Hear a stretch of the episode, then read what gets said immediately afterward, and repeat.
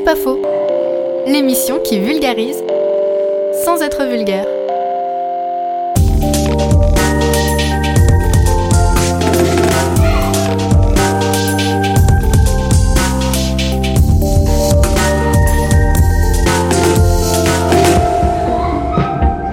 Ouais, c'est pas faux.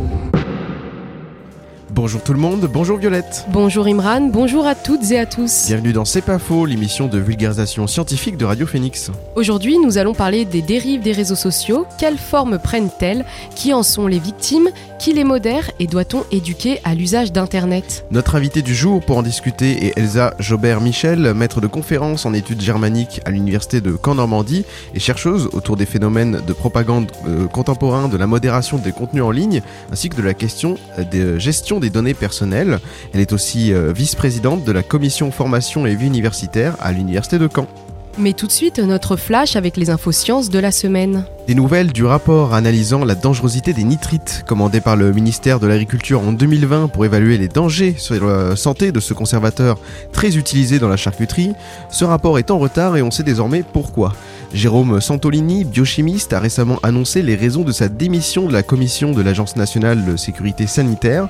Selon le chercheur, les experts ont subi des pressions pendant les auditions, certains ont été coupés lors de leurs interventions par des agents de l'ANSES.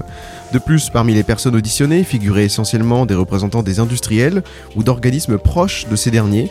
Jérôme Santolini dit refuser de servir de caution à une procédure d'expertise décrédibilisée et contestable dans laquelle les experts scientifiques font essentiellement de la figuration. À l'heure actuelle, l'OMS a démontré que la charcuterie était cancérigène, mais aucune preuve n'accable les nitrites présents dans celle-ci. you Pour protéger les dauphins, les ONG, euh, Sea Shepherd et France Nature Environnement ont décidé d'attaquer la France devant le Conseil d'État. Les recours ont été déposés hier et accusent le gouvernement euh, de ne pas prendre les mesures nécessaires pour préserver les dauphins.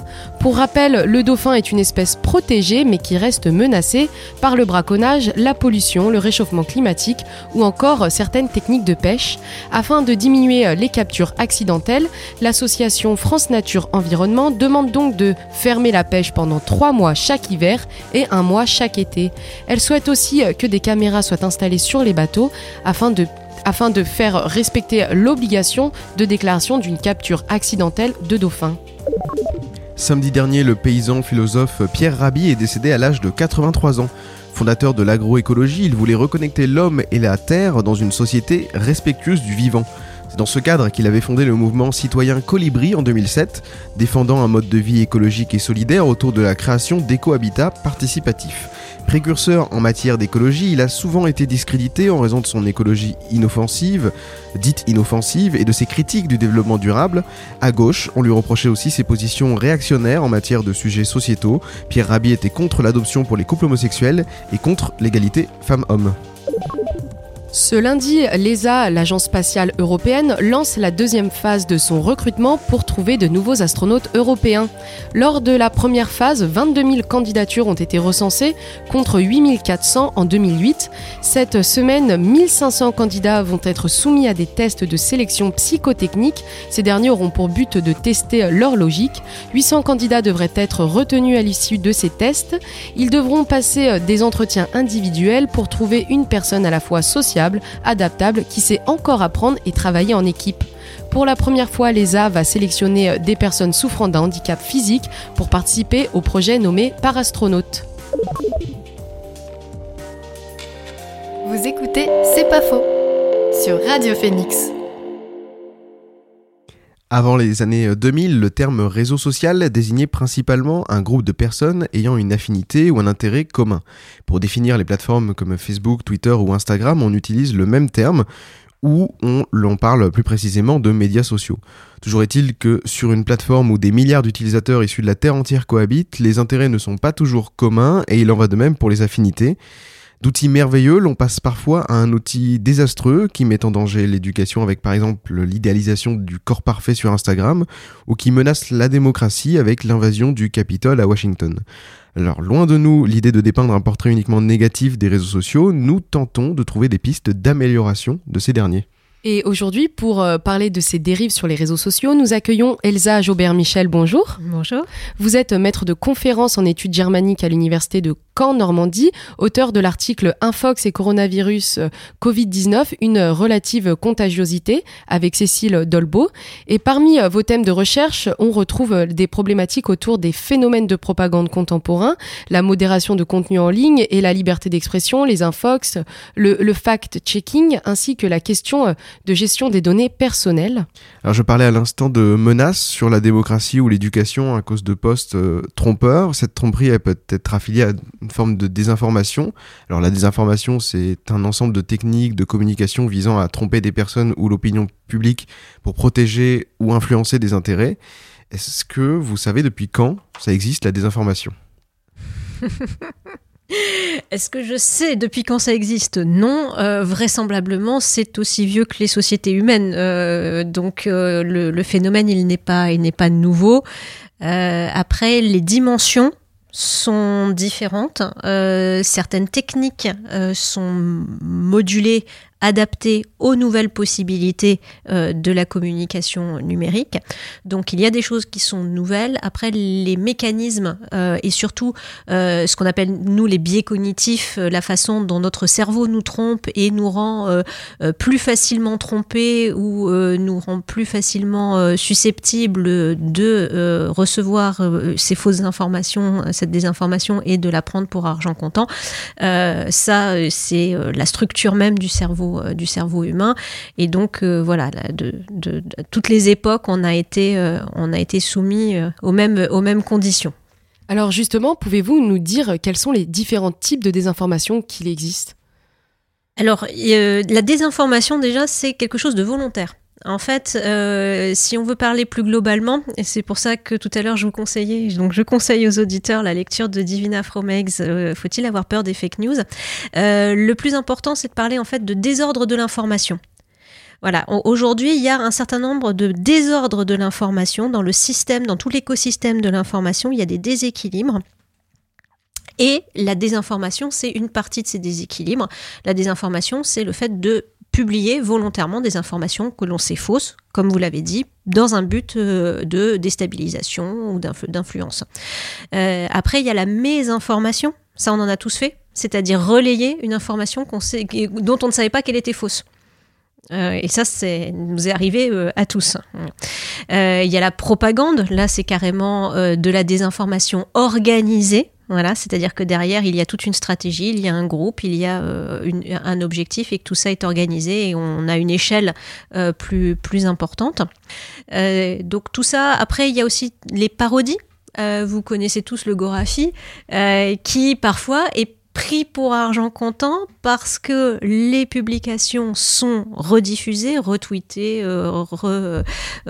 partagées sur Facebook et les gens ne voient pas d'où vient cette information qui est parodique et elle est euh, mal interprétée, réinterprétée, et donc on se retrouve dans de la mésinformation, alors qu'à l'origine, le Gorafi est très clair dans sa présentation euh, et n'a jamais joué euh, sur, sur quoi que ce soit, c'est clairement voilà de la parodie. Donc c'est très très très compliqué. Et puis il y a différentes façons de faire de la, de la désinformation ou de la manipulation de l'information. On peut avoir des choses qui sont très vraies, mais simplement c'est coupé et donc présenté de façon trompeuse. Le cerveau humain va faire son raccourci euh, et, on va en tirer des conclusions, alors qu'il n'y a rien de faux dans ce qui est présenté, c'est juste le biais, la, coupe qui a été faite. Il y a parfois euh, une image qui va être fausse par rapport euh, à, son, à son intitulé. Donc il y a tout un tas de façons de manipuler et c'est pour ça que c'est très très vaste et que les choses sont très mouvantes et euh, très poreuses. Voilà, ça s'interpénètre, c'est difficile. Et on voit comment euh, de la parodie peut devenir de la mésinformation, peut devenir de la désinformation lorsque c'est réutilisé sciemment par quelqu'un qui sait qu'au départ c'était de la parodie, mais qui va cacher l'origine parodique. Et donc, dans quelle catégorie vous mettez ça? Parce que tout dépend aussi de l'intention dans laquelle c'est diffusé, vers quel public, euh, donc c'est vrai que le, parler de, désordre de l'information permet de rassembler un petit peu tout ça. Alors on va dire bah oui c'est fourre-tout, mais euh, ça permet de rassembler un petit peu tous ces phénomènes-là et ça ne nous empêche pas après de penser les distinctions et de bien voir lorsque ça relève de la propagande. C'est vrai que les fermatrolles russes, clairement, c'est de la désinformation qui est de la propagande compte tenu du degré d'organisation et des objectifs politiques derrière, ou économiques d'ailleurs, hein, parce que la propagande euh, ou la désinformation, ça peut être aussi tout simplement, euh, il y a beaucoup d'exemples, euh, dans le but de déstabiliser une entreprise au moment de son entrée en bourse ou au contraire dans un moment un petit peu, un petit peu sensible de la vie de l'entreprise. et donc, c'est aussi un, aspect. Et alors, qui sont les auteurs de, ces différentes publications? Est-ce qu'on le sait? Et ou est-ce que ça varie en fonction justement des publications?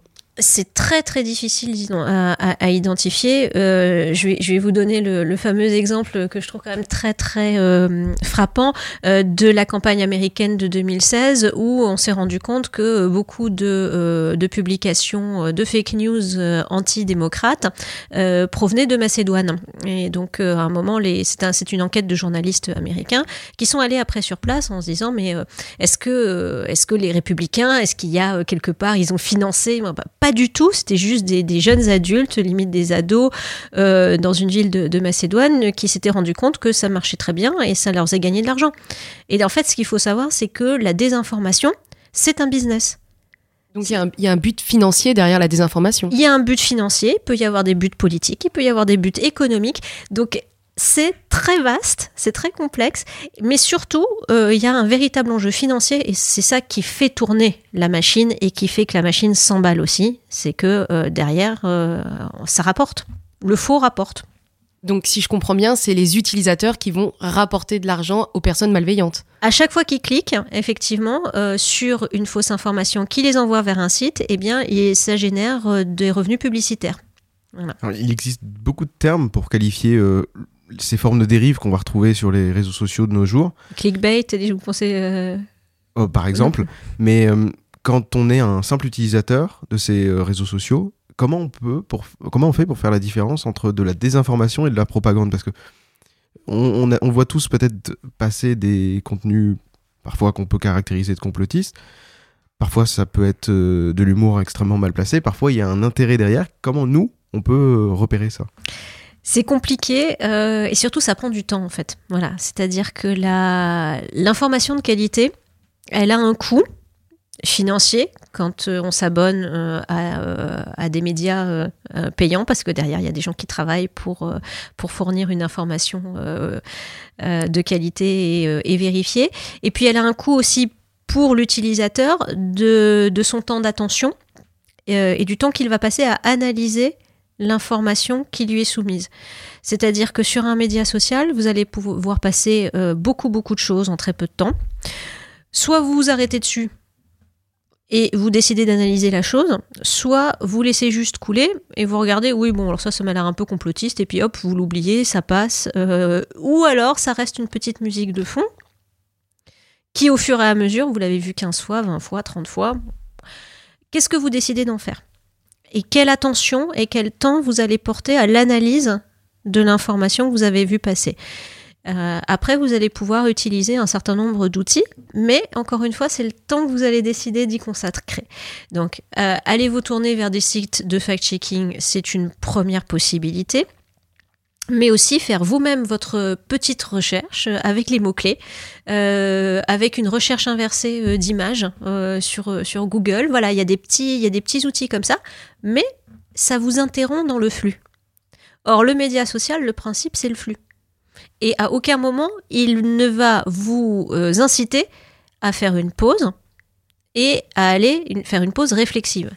Euh, le média social, son objectif, c'est que vous y restiez le plus longtemps possible et que vous soyez le plus engagé possible. Alors je traduis parce que le langage du média social engagé, hein, ça veut dire vous cliquez. Voilà, l'utilisateur engagé, il clique. Il clique, il clique, il clique, il reclique, il like, il retweet, euh, il commente, euh, il publie. Et donc, plus il agit, plus il est actif sur le média, plus il laisse des données. Et ce sont ces données qui sont ensuite monétisées. Et c'est ça qui fait gagner de l'argent Hein, l'utilisateur de Facebook, euh, de Twitter, euh, euh, de Snapchat, d'Instagram et de, tous les réseaux n'est pas le client du réseau. C'est pas les, utilisateurs, c'est gratuit pour eux. Donc le client, c'est celui qui paye pour avoir des données et de la publicité ciblée.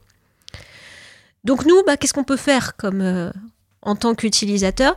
C'est simplement à un moment dire stop en fait. Et c'est très difficile parce que c'est un écosystème qui est fait pour que à aucun moment vous n'interrompiez et que à aucun moment vous n'ayez cette pause réflexive. Et c'est là que euh, je trouve qu'il y a un énorme décalage. Euh, on dit bah oui, mais c'est aux gens de savoir, de se renseigner. Oui, sauf que l'écosystème et tout le système est fait pour que vous ne preniez pas ce temps-là. Donc c'est vraiment toute une question d'éducation et après aussi de régulation des médias sociaux, de règles qu'on va pouvoir leur imposer pour euh, sortir de cette logique de l'engagement, du flux, du non-stop, euh, c'est très compliqué. Il ne faut pas faire retomber toute la responsabilité sur les utilisateurs qui euh, ben, sont pris dans ce système et donc pas les faire culpabiliser. Ah, vous devriez prendre le temps de vérifier. Oui, mais rien n'est fait pour que je le fasse. Donc c'est ça qui est, euh, et c'est là qu'il y a, une, véritable responsabilité de, dans la dans la régulation des médias sociaux et, une responsabilité de la société et euh, des politiques euh, et des gouvernements. Donc avec le RGPD, il y a déjà eu des vers la, régulation aussi des, de l'utilisation des données. Euh, donc j'ai il y a des collègues qui travaillent sur comment est-ce qu'on peut réguler aussi l'attention sur le même principe. Voilà, tout ça, ce sont des vrais enjeux aujourd'hui.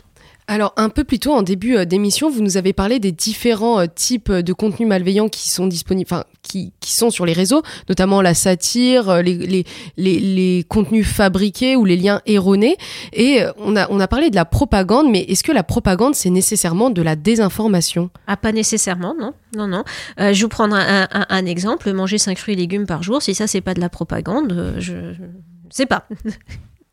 un message répété, euh, euh, diffusé comme une, comme une, et, c'est pas de la désinformation, c'est un message de santé publique. Euh, voilà. Donc la propagande, c'est vrai que le terme même est connoté très négativement, mais de fait, quand on fait de la contre-propagande, on utilise aussi exactement les mêmes principes. C'est juste que la propagande, c'est l'idéologie de l'autre, c'est la communication de l'autre. C'est comme ça qu'instinctivement on le, on le comprend. Alors, en partant du constat de, la désinformation, sur quelle plateforme on constate les dérives? Parce qu'on parle des réseaux sociaux, mais est-ce qu'elles sont disponibles sur d'autres plateformes? C'est-à-dire, euh, je pense notamment par exemple aux médias, à la télé, euh, qui ne sont pas des réseaux sociaux, mais sur lesquels on peut euh, voir apparaître des dérives. Oui, alors euh, c'est là, que c'est compliqué, qu'il faut faire attention justement aux termes que l'on que l'on utilise. C'est-à-dire que si vous utilisez des informations, ça veut dire que euh, la personne qui diffuse l'information sait qu'elle est fausse et qu'il la diffuse intentionnellement. Euh, donc dans ce cadre, on ne peut pas dire de l'immense majorité des médias qu'ils font de la désinformation. parfois, il y a du journalisme de plus ou moins bonne qualité.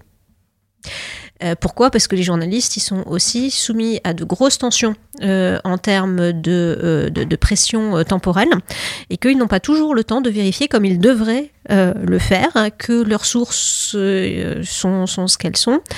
Et parfois, il y a des informations dans les médias qui se révèlent fausses. Après, c'est pas de la désinformation, c'est de la mésinformation. Voilà. Euh, et euh, ça vient tout simplement euh, d'une pression aussi dans la façon dont les journalistes sont aujourd'hui obligés de, travailler, un petit peu toujours derrière justement le temps, l'immédiateté des, médias sociaux. Et c'est assez difficile de, pouvoir, de pouvoir vérifier tout ça. les les fact-checkers que, que j'ai eu l'occasion d'interviewer, ce qu'ils apprécient beaucoup dans leur travail, c'est qu'ils ont le temps c'est-à-dire leur boulot, c'est de vérifier justement et que eux ils vont avoir le temps de passer parfois plusieurs jours sur un sujet pour pouvoir euh, bien creuser et, trouver l'origine de la désinformation, euh, d'où c'est parti, pourquoi, euh, qui a publié, comment ça a été manipulé, comment l'image a été manipulée, etc. Alors euh, toute cette manipulation, elle s'appuie sur des croyances en fait. On va on va faire on va essayer de faire croire aux, auditeurs ou aux personnes sur les réseaux sociaux quelque chose. Et d'après le le MIT donc le Massachusetts Institute of Technology, il faut en moyenne six fois plus de temps au vrai qu'au faux pour toucher 1500 personnes. Alors pourquoi est-ce qu'on croit plus facilement le faux? Parce que euh, la réalité est souvent ennuyeuse elle est rarement sensationnelle, elle est rarement frappante. euh, Et le faux, euh, le faux forcément, en tout cas le faux tel qu'il est forgé, hein, tel qu'il est euh, fabriqué, il est fabriqué pour fonctionner. Il est fabriqué pour fonctionner. Il va toucher, euh, il, va titiller, il va, euh, il va susciter le clic. C'est le clickbait, c'est le putaclic en français. Euh, il, est là pour ça. Donc il est bien, il est bien taillé pour la viralité. Il est bien taillé pour la viralité et donc il fonctionne. Voilà. Pourquoi? Alors Pourquoi le faux? Parce que aussi les gens ne croient pas nécessairement. Voilà, c'est ça qu'il faut faire la, distinction entre un chiffre de diffusion, euh, un nombre de clics, un nombre de retweets, un nombre de, de likes. Oui, mais pourquoi? Dans le, dans le retweet, dans le clic, dans le like, il n'y a pas le pourquoi la personne a liké, retweeté, etc. Si ça se trouve, c'est juste parce que ça l'a fait rigoler. Et à- aucun moment, elle n'a cru euh, au fait que euh, les cyclones transportaient euh, des, des requins euh, et faisaient pleuvoir des requins.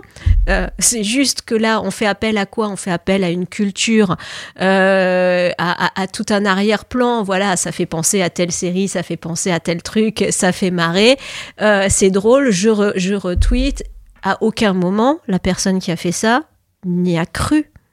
C'est une blague. Mais il y a des personnes qui peuvent le croire. Il y a des personnes qui peuvent le croire. Et donc toute la difficulté, euh, là pour nous, en tout cas en tant que, euh, en tant que chercheurs sur ces, sur ces questions-là, c'est de passer de, euh, du volume à la réception. Et donc d'arriver à faire la distinction de savoir quel est le mécanisme derrière, comment l'information a été reçue.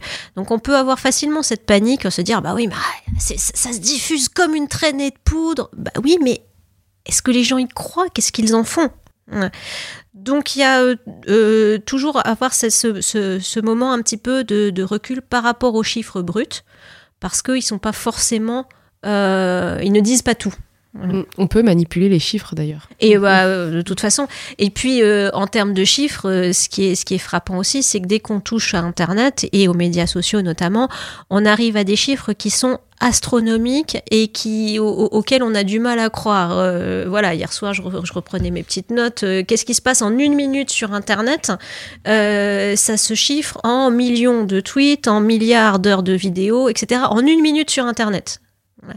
Et on touche des chiffres qui déjà, au niveau de l'entendement, euh, nous dépassent complètement. Donc si je vous dis ça a été euh, retweeté, euh, liké 10 000 fois, euh, pff, 10 000 c'est rien. Si je vous dis 10 000 pour vous c'est un énorme chiffre, à l'échelle d'Internet, c'est même pas une goutte d'eau. Donc les chiffres, effectivement, soit on parle en chiffres bruts, soit on parle après en pourcentage, soit on ramène ces chiffres bruts à l'activité du réseau en une heure ou en une journée, euh, ce qui est généré sur les médias sociaux, c'est plus qu'infime. Justement, en parlant de cette effervescence, le 6 janvier dernier, on a pu voir que les réseaux sociaux ah, pouvaient manipuler euh, la façon de penser et d'agir Oui. lors d'un discours incitant à la prise du Capitole et jusqu'à la prise du Capitole euh, par des militants qui étaient remontés. Est-ce qu'on a pu voir ce que c'était que les conséquences réelles des fake news? Alors ça, c'est difficile à dire, euh, encore une fois, parce que est-ce que ce sont les conséquences réelles des fake news ou est-ce que c'est un, état d'esprit global d'une partie de la population entretenu par euh, certaines fausses euh, nouvelles. Euh, si on revient euh, au début de depuis quand ça existe, euh, euh, effectivement, euh, avec la- l'analyse des fausses nouvelles qui circulaient pendant la Première Guerre mondiale, on, on se rend compte que finalement les fausses nouvelles, et aujourd'hui encore, elles ne sont que le symptôme d'une société. Elles n'apparaissent pas comme ça euh, parce que quelqu'un a décidé de, euh, de diffuser des fausses informations. Et si elles fonctionnent, si elles marchent, si elles se diffusent, c'est parce que quelque part, il y a un état d'esprit qui les favorise. Et donc les gens sont prêts à croire ces nouvelles et prêts à aller euh, investir le capital. Pourquoi? Parce qu'ils n'ont plus confiance dans leurs institutions. Parce qu'ils n'ont plus confiance dans le résultat des élections. Pourquoi n'ont-ils pas confiance dans le résultat des élections alors que les États-Unis sont une grande démocratie depuis longtemps? Qu'est-ce qui fait qu'aujourd'hui, en France, on ne pourrait pas avoir le même phénomène? Si jamais il y avait une contestation de l'élection, est-ce que nous, de notre côté, dans notre société, on a suffisamment confiance dans nos institutions, dans euh, la, sûreté euh, et l'organisation des élections, la probité euh, des résultats? Donc ça veut dire qu'il y a un, gros gros déficit de confiance et c'est ça en fait qui est à la base de toute la propagation de ces infox aussi parce que les gens qui propagent des, fausses informations aussi souvent on, se rend compte qu'ils le font quand on les, interroge euh, parce que ils, ont le sentiment qu'ils diffusent quelque chose qui est caché aux, autres et que eux diffusent la vérité parce que je, vais vous montrer ce que les médias vous cachent parce qu'ils n'ont plus confiance dans les médias. Or, euh, c'est, en fait, c'est la base, le nœud du problème, c'est la confiance. Euh, à, un moment, à, quel diffuseur, en quel émetteur d'informations vous faites confiance? Alors justement, qu'est-ce qui pourrait empêcher que l'on retrouve ce même phénomène pendant nos élections présidentielles de 2022 est-ce qu'il y a quelque chose qui pourrait euh, empêcher Parce qu'en soi, on pourrait reproduire le même modèle qu'on reproduit les États-Unis? Parce que, alors, aux, États-Unis, la, polarisation est encore plus euh, importante que. Cela dit, en ce moment, dans le débat public, on parle de fracture. Oui, mm. et c'est vrai que c'est euh, c'est inquiétant parce que on se rend compte qu'il y a euh, des, des, des, vérités qui ne sont plus partagées, ou en tout cas, des, à partir du moment on peut avoir des interprétations différentes, ça c'est le rôle de la politique, donner des pistes différentes pour résoudre les problèmes, mais si on n'est pas d'accord déjà sur euh, le problème, la réalité du problème à résoudre, c'est vrai que ça commence à devenir euh, de plus en plus difficile. Ce risque de fracture, ce risque de polarisation tel qu'on le voit aux, États-Unis, euh, on, l'a aussi en France et on l'a aussi notamment dans le mouvement des Gilets jaunes, cette crise de confiance et, avec, on parlait de la désinformation sur le, sur le vaccin aussi, tout ça, ce sont des questions, voilà encore une fois, bah, c'est Big Pharma. si c'était pas Macron qui le disait, je le, je le ferais. Donc il y a une telle défiance vis-à-vis du gouvernement, des institutions, etc., qu'on peut en arriver à des situations euh, de ce type-là. Après, je suis pas, euh, je regarde, j'ai pas, de boule de cristal, euh, mais c'est vrai que euh, ça peut être inquiétant. Donc la question, c'est vraiment celle de, euh, de, rétablir la confiance, le dialogue, euh, peut-être des, des, tiers de confiance aussi, c'est-à-dire, bon, bah voilà, il y a des, des, des phénomènes, il y a des, des systèmes d'assurance, de garantie, il y a des gens qui sont là pour, qui sont neutres, qui sont des tiers neutres, qui sont là pour vérifier le bon déroulement de l'élection, la validité de telle étude scientifique, et, et donc arriver à être dans cette relation euh, solide, saine, où on sait euh, comment les informations ont été produites, qui les a produites, avec le contrôle de qui. Alors, euh, en ce moment, on est en pleine période d'élection présidentielle et on remarque que, de nombreux candidats défendent avec force et, rhétorique parfois trompe, avec une rhétorique parfois trompeuse leur projet. la motivation idéologique et politique, est-ce que c'est de la désinformation, de la manipulation d'informations? Ou peut-être que c'est quelque chose de tout à fait normal. c'est aussi une façon de se positionner pour se distinguer des autres. Euh, et euh, dans, c'est ce qu'on voit aussi lorsque les gens euh, publient des, fausses informations. souvent, ce qu'ils disent, c'est c'est peut-être pas vrai, mais je déteste tellement telle ou telle chose, mais mes convictions, c'est en fait c'est plus une question d'affichage de Euh, et ça, c'est assez, euh, assez frappant. Puis je l'ai vécu personnellement aussi dans mes relations, parce que très souvent, voilà, sur les réseaux, je mets des petites alertes. Attention, ça, euh, c'est pas, c'est pas vrai que ça. Et, et, les gens me répondent, oui, peut-être c'est pas vrai, mais c'est pas grave. moi, je, en quelque sorte, j'y crois parce que c'est mes convictions. Et, et c'est vrai que c'est un peu inquiétant aussi, c'est-à-dire que les gens, en fait, affichent par certaines fausses informations, non pas leur conviction que cette information-là, elle est vraie, mais euh, une façon de dire euh, moi je suis contre la maltraitance animale ou je suis contre l'exploitation des données par Facebook. Euh, et donc je pense que ce, particulièrement dans le discours politique, eh bien forcément il va y avoir un effet de positionnement. Donc les candidats doivent jouer sur un échiquier ou dire eh bien moi je défends telle conception de la France, telle conception de l'économie, de la justice sociale, etc. Et donc, j'en fais une présentation qui pour moi est cohérente avec mon système de pensée et qui va aussi parler aux gens qui ont le, les mêmes convictions, les mêmes, le même système de pensée.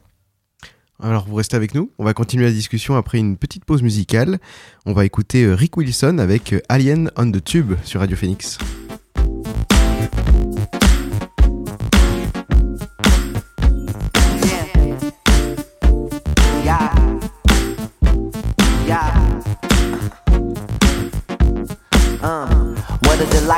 Wonderful life, miracle night that you'll step with me. When we unite and we ignite, all the lights history will be Wanna rock where the world don't spin. We can be lovers, partners, and friends. Don't wanna let you go. This is electrical. Right when we end, we can start again. To be selected by someone who's perfected the essence of beauty and all its lessons. Used to think love was just all jazz talk. Couple cheap dates and nights unrested. But now it's the sunrise. I see it's you. We connect like the red line on London 2.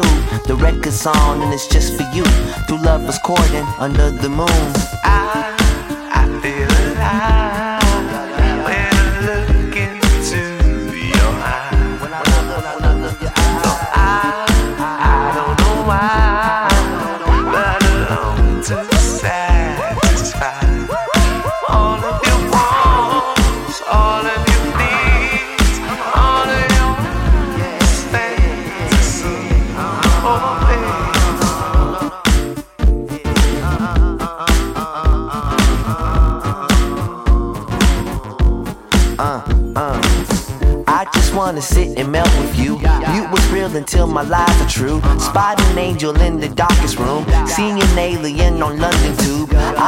This love was meant to fail. But if it fails, then oh well. Tell me everything I wanna hear. Watch me spread it in my atmosphere. So they can see. People don't believe shit they can't be. The goons gonna come from the depths of sea. Will you stay down when you ride for me? But don't die for me. Live for me. And finish the end to our fantasy. Yeah, all the energy they spend on hating, they can go and spend that shit on stepping. I, I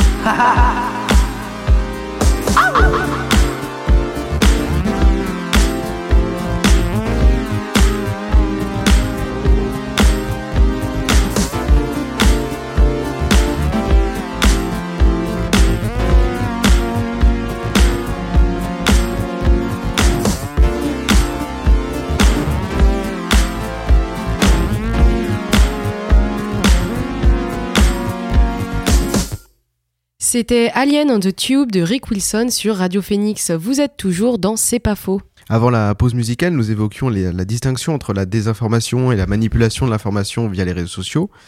Mais pourquoi, en France et aux États-Unis, certains médias sont-ils accusés de manipuler l'information? Alors, ils sont accusés de manipuler l'information parce qu'ils ont une vision très partisane. Voilà. Euh, à partir du moment où l'information est diffusée avec un biais permanent euh, qui occulte une partie de la réalité, on n'a pas besoin de mentir, ce que je vous disais tout à l'heure, pour présenter les choses de façon euh, trompeuse. Et donc, on ne peut pas nécessairement les accuser, on, on ne peut pas les accuser de désinformation si on n'a pas la preuve que l'information qu'ils diffusent est fausse, qu'ils savaient qu'elle était fausse et qu'ils l'ont diffusée sciemment. En revanche, on peut les accuser d'être partisans parce que euh, ils ont une vision euh, très précise et qu'ils ne parlent que d'une seule chose, qu'ils ne remettent pas suffisamment en contexte ou qu'on peut estimer que ce n'est pas suffisamment mis en contexte, ou que euh, on présente des chiffres ou des pourcentages qui, tels qu'ils sont présentés, poussent à interpréter d'une certaine façon. C'est la même chose avec les graphiques. Euh, la façon dont vous présentez un graphique, euh, s'il y a un très faible écart, mais que votre échelle euh, fait présenter, c'est parfaitement juste, vous êtes inattaquable, c'est juste que, eh bien, vous ne remettez pas sur les 100, mais simplement si vous mettez sur une échelle de 10, eh bien, oui, l'é- l'écart va apparaître beaucoup plus important. Donc tout ça, ce sont des manipulations Voilà, des manipulations de l'information, des manipulations des chiffres, des graphiques, etc., qui font que, euh, selon la façon dont les choses sont présentées, les biais cognitifs que nous avons tous, eh bien, nous les ferons interpréter différemment. Et donc, quand on vous présente quelque chose avec un gros écart, vous n'allez pas nécessairement lire le chiffre qui va vous montrer 55,8 et 56,3. Voilà, vous allez vous dire, euh, non, vous allez juste voir les deux barres qui sont euh, complètement différentes. Et au vu du contexte de crise sanitaire que nous traversons, est-ce que le coronavirus, a eu un impact sur la prolifération des fake news? Ah bah très clairement, ça oui. Euh, là c'est sûr, ça a été un terreau euh, magnifique, euh, sachant que la désinformation en matière de santé, c'était déjà quelque chose de très très fort. On en avait moins conscience avant la crise du coronavirus parce que on associait justement un Fox plutôt à des un côté politique, parce qu'on avait les références élection de Donald Trump et Brexit. Alors qu'en fait, la petite musique des, des médias sociaux, c'était surtout la désinformation en matière de santé, euh, qui était la plus, euh, la, plus répandue, mais on n'en avait pas trop conscience. Là, avec la crise du Covid, euh, ça nous est revenu effectivement très, de façon très, très violente et, et, ça a multiplié aussi parce que c'était un fabuleux terreau et un terreau international. Euh, et ce qu'il faut savoir, c'est que les infox, elles, elles circulent euh, de façon internationale très très rapidement. Donc il faut aussi euh, parfois jouer sur les différentes, les différentes langues pour retrouver l'origine d'une fausse information. Il ah, faut être...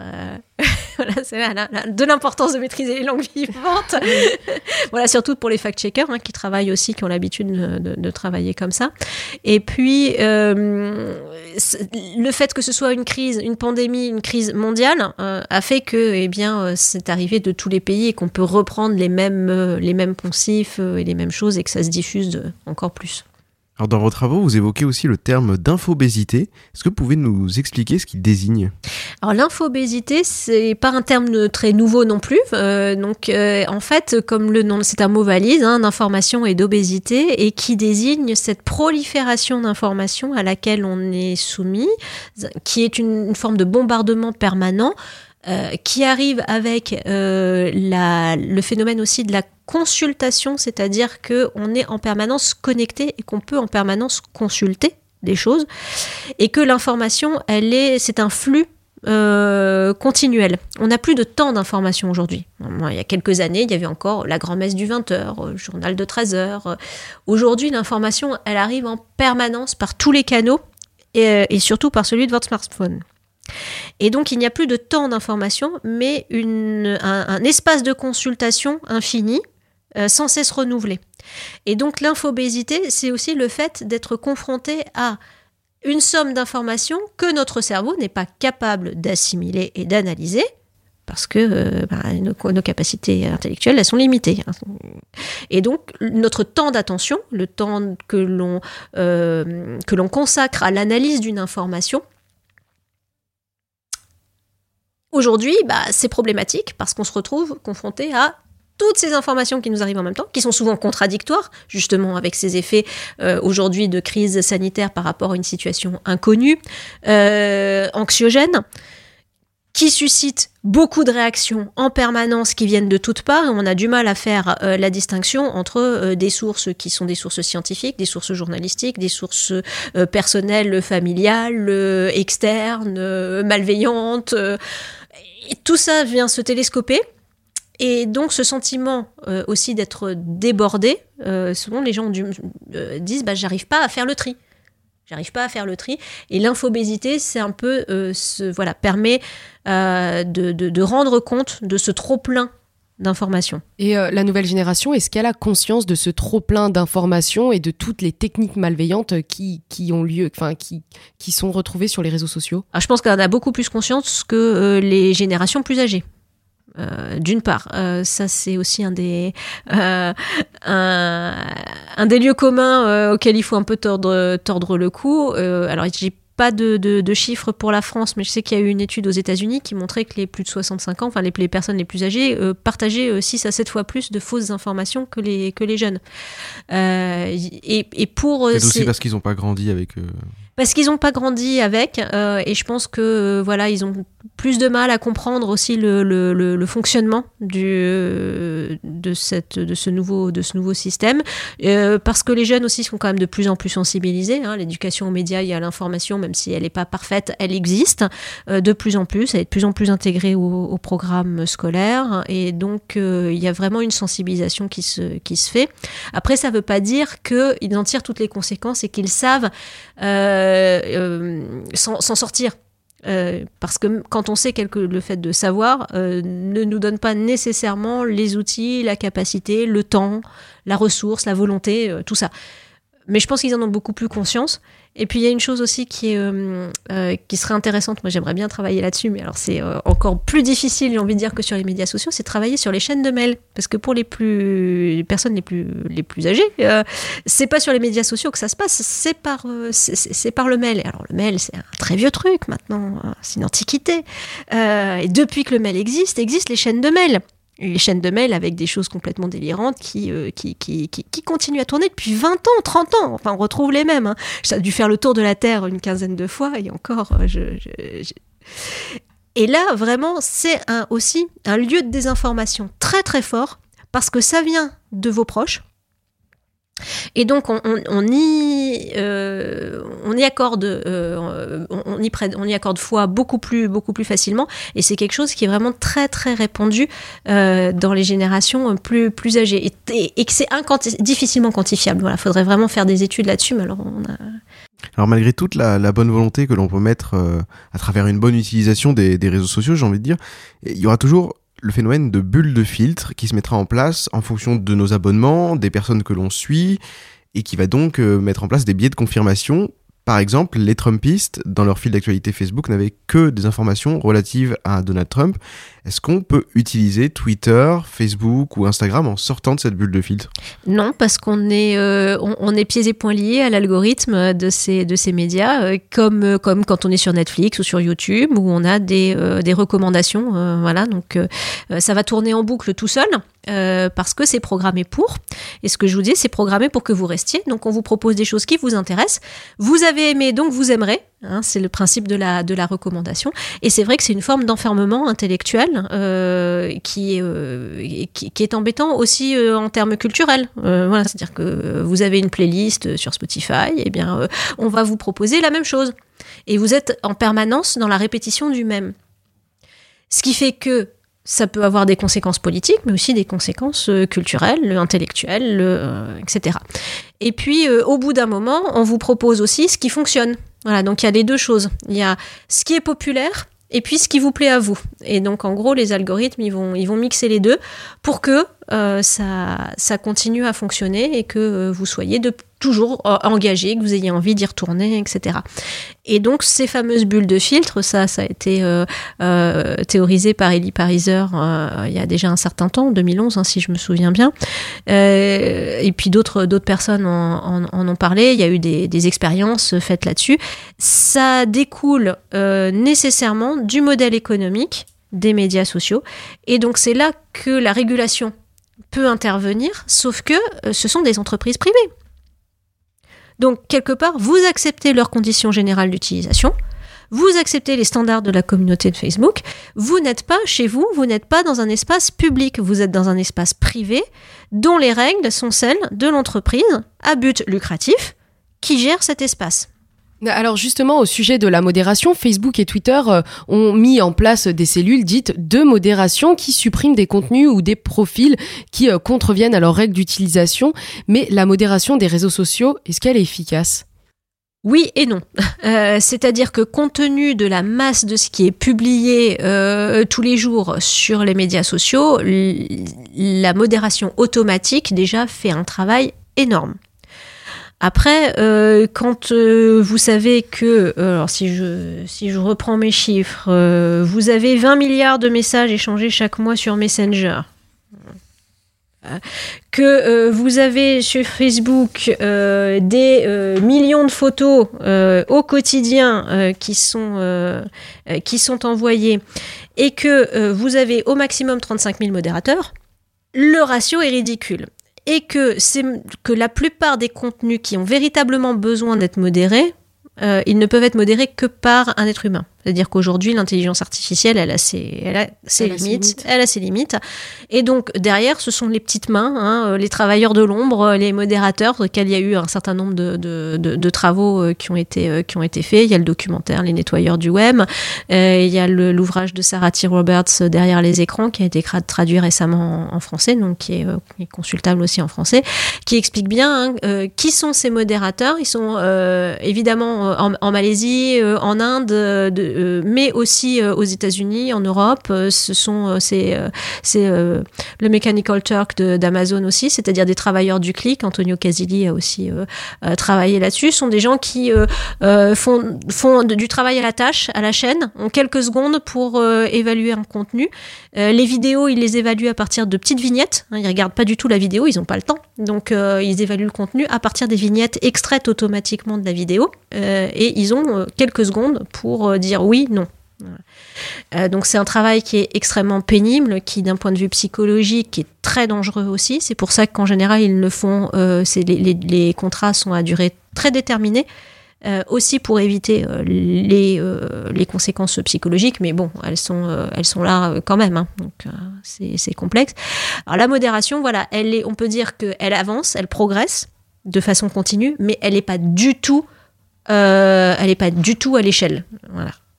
Alors récemment, la lanceuse d'alerte Frances Haugen a alerté les pouvoirs publics américains et européens quant au faible niveau euh, de modération sur Facebook et aux conséquences qui, euh, qui pouvaient s'en suivre. Justement, quel est, selon vous, le rôle de ces lanceurs d'alerte euh, dans le processus de lutte contre la désinformation? Il est essentiel. Euh, il est essentiel parce que ça met euh, sur le devant de la scène des choses que, euh, bah voilà, en tant que chercheur, on connaît un petit peu parce qu'on a creusé les choses. Mais c'est très difficile d'avoir accès aux informations de, ces médias parce que ce sont des entreprises privées, encore une fois, qui sont leurs algorithmes. C'est, ce sont des boîtes noires.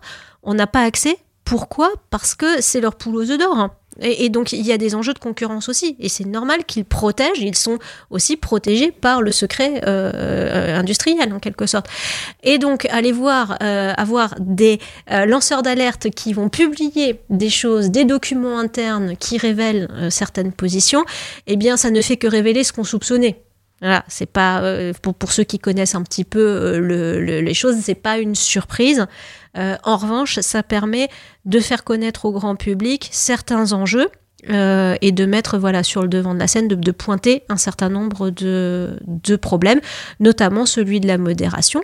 Mais euh, la modération, c'est quelque chose de très très complexe parce que c'est aussi des questions de euh, positionnement culturel, social, politique, et, on touche à la question de la censure hein, hein, entre modération et censure. La, la frontière est, est très floue, on va dire. Et alors justement, on parle de modération, mais est-ce qu'il existe des lois ou des associations qui viennent pallier aux faiblesses des médias et des GAFAM quant à la modération?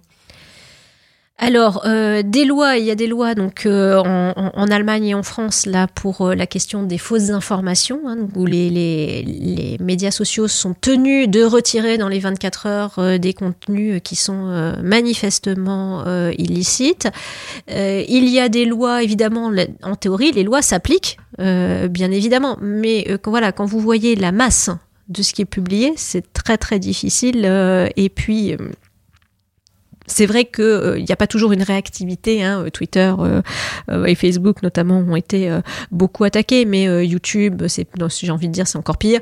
Euh, le, temps de réaction euh, est, souvent, euh, très long, trop long, notamment pour les questions de harcèlement. euh, donc il y a vraiment une grosse marge de progression.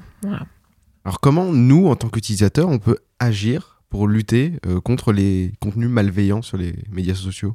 Alors on peut les signaler, déjà c'est le principe hein, euh, du signalement euh, à, la, plateforme, puisque euh, la modération elle est automatique, mais elle est aussi faite en fonction des signalements des utilisateurs, donc ça c'est le, premier élément. On peut aussi prendre le temps de répondre, alors c'est vrai qu'on c'est souvent difficile parce qu'on quand on se rend compte, quand on essaye de discuter avec des gens qui sont convaincus de ce qu'ils publient, c'est très compliqué. Donc tout simplement apporter un démenti factuel quand vous avez un démenti factuel, euh, ça peut être une chose. proposer un autre point de vue finalement, c'est-à-dire un petit peu contourner le truc, pas y aller frontalement, euh, non, c'est n'importe quoi ce que tu racontes, euh, parce que euh, on, touche à des convictions, encore une fois. Donc oui, je comprends, effectivement, euh, aujourd'hui, dans la société actuelle, ça, c'est un problème, etc. En revanche, là, précisément, je suis pas certaine que, et puis apporter un autre éclairage, tiens, regarde, on peut voir ça aussi comme ça.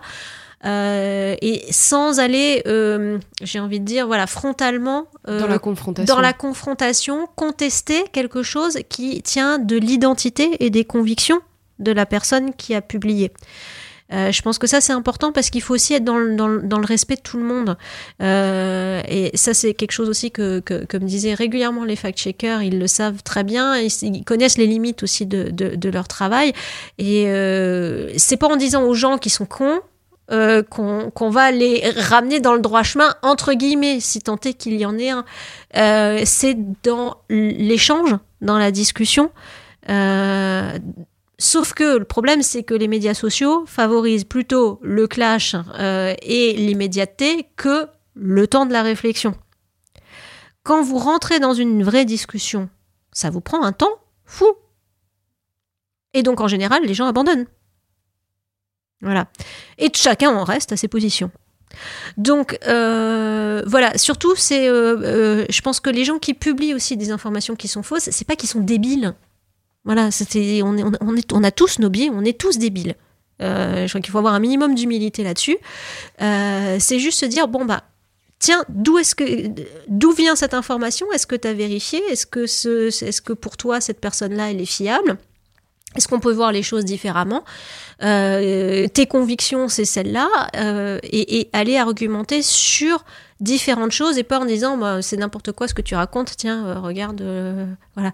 Après, quand on a quand on a des images qui sont clairement détournées, etc., ça peut être intéressant d'aller dire tu vois, ça vient de là, c'est cette image-là qui a été détournée. ça peut être drôle aussi. Enfin, je veux dire, faut le prendre. même parfois comme une, comme une enquête. hein. Eh bien, merci, Elsa Jaubert-Michel, d'être venue nous parler des dérives des réseaux sociaux. On peut retrouver vos travaux de recherche sur le site euh, archive-ouverte.fr et votre article aussi, qui est coécrit avec euh, Cécile Dolbeau sur le site internet hypothèse.org. Merci beaucoup d'avoir accepté l'invitation Radio Phoenix. Et voici euh, l'agenda. merci à vous. Merci. Et voici l'agenda scientifique de la semaine.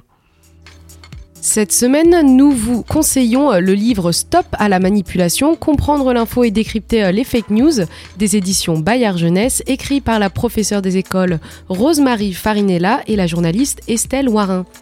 Entre exemples et méthodes, ce guide permet d'apprendre et de réfléchir sur les informations que nous rencontrons afin de nous aider à faire le tri et de croiser euh, nos infos, le tout en se distrayant.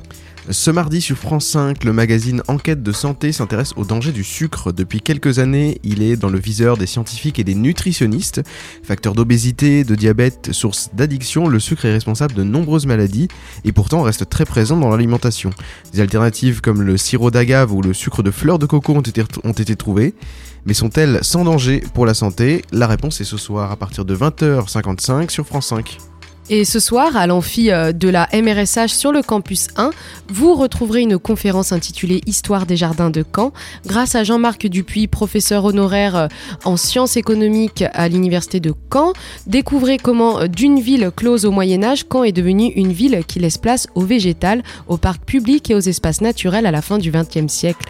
Organisée par l'association des amis de l'université de Caen, cette conférence a lieu ce soir de 18h à 20h à la MRSH. Vous écoutez C'est pas faux sur Radio Phoenix. C'est pas faux sur les dérives des réseaux sociaux, c'est terminé pour aujourd'hui. Vous pouvez réécouter les précédentes émissions en podcast sur phoenix.fm. Et à 13h, vous retrouvez Edgar pour la Méridienne. Merci à Alan qui réalisait cette émission. On se retrouve la semaine prochaine sur Radio Phoenix.